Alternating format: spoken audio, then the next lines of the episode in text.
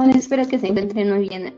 Bienvenidos a este mini podcast que hemos creado para tener un poco más de conocimiento y tener un tema de conversación. En este mini podcast, mm, no sé si a ustedes compañeras han tenido esa curiosidad o esa inquietud de qué pasa cuando hay una interferencia en el ciclo de Krebs. Sabemos que este ciclo nos sirve como una ruta metabólica para crear energía la cual utilizan nuestras células para hacer sus rutas metabólicas y así sintetizar o generar otros productos.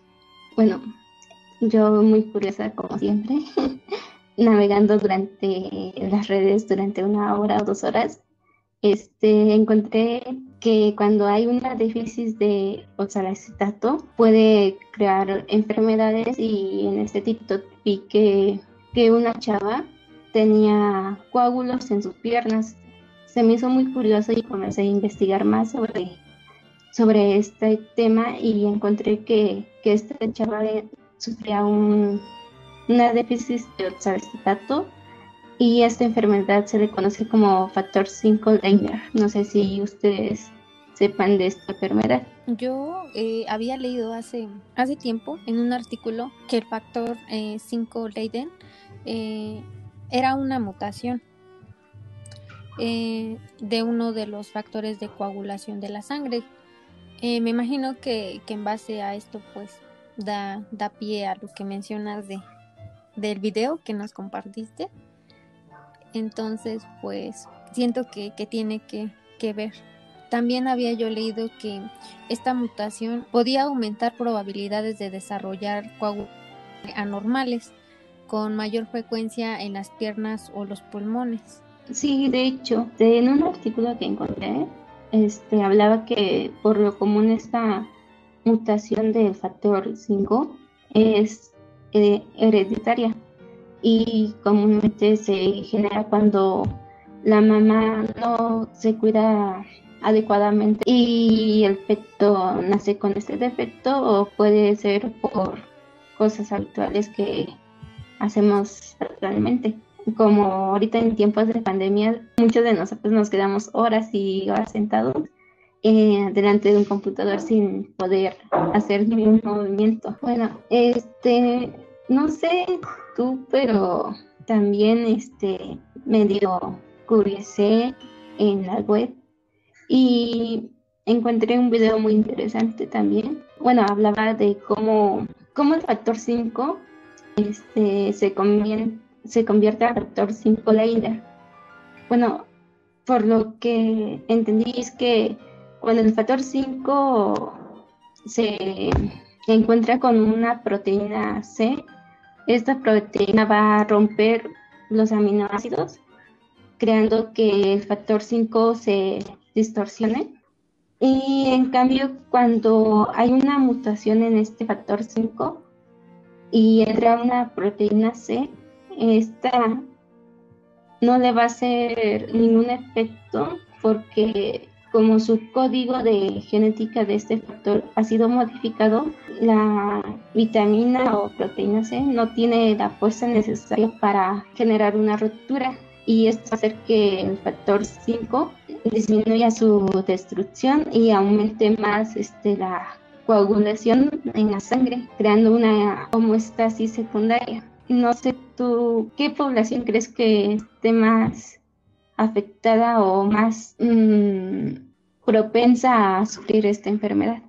Em, pues como anteriormente lo mencionabas, lo, de, lo del embarazo, entonces pues yo creo que es más, más este, probable en, en pues en mujeres, ¿no?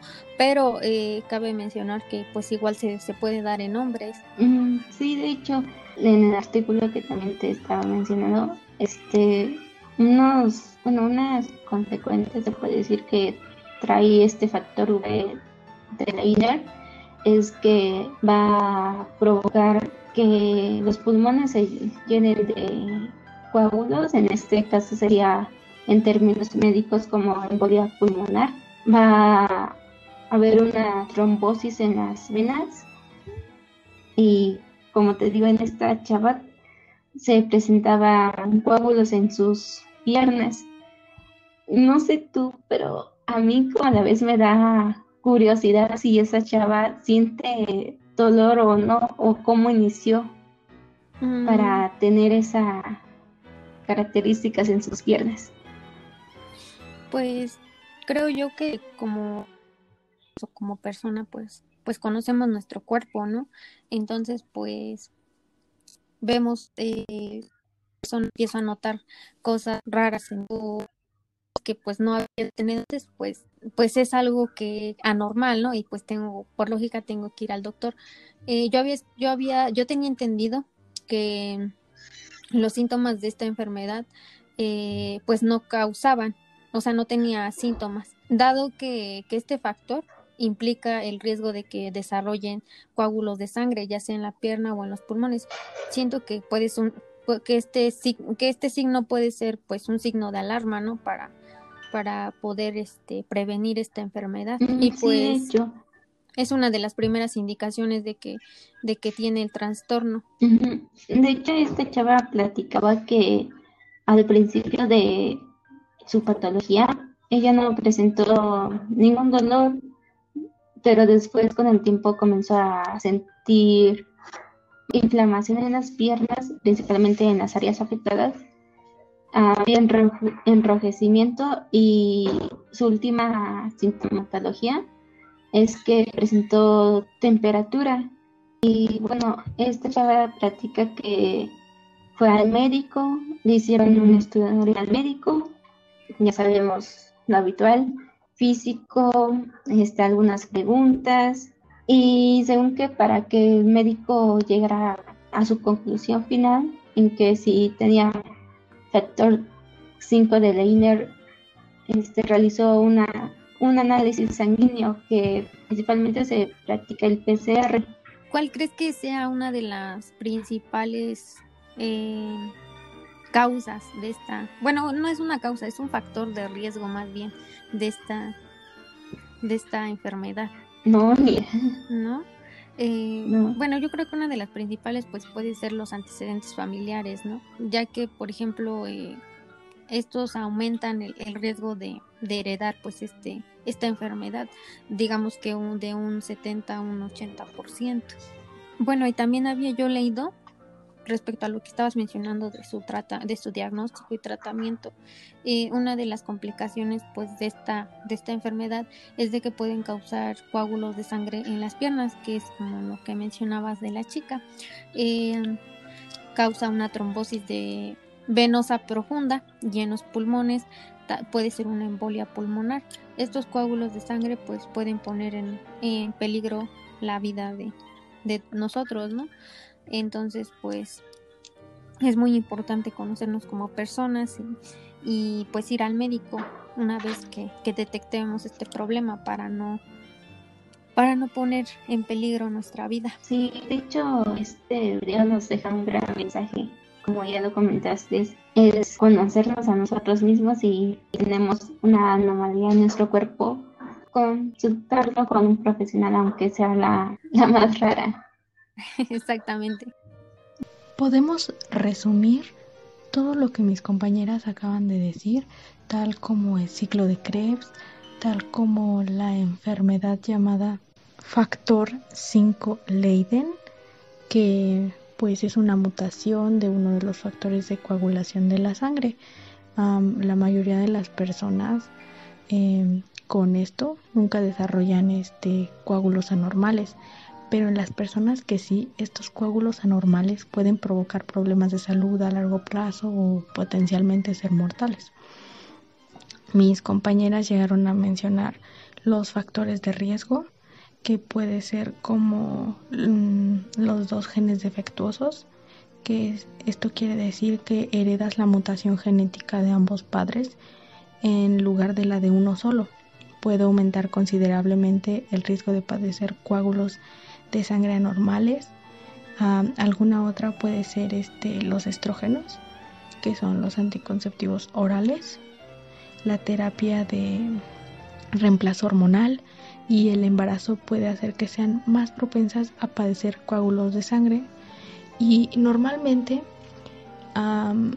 para esto puedes hacer una cosa que es cotidiana para ti y eso te puede estar de cierta forma como que afectando em, como la inmovilidad, que son los periodos prolongados en el que tú estás sin moverte, digamos estás en un viaje largo o en avión y puede aumentar el riesgo de padecer coágulos de sangre.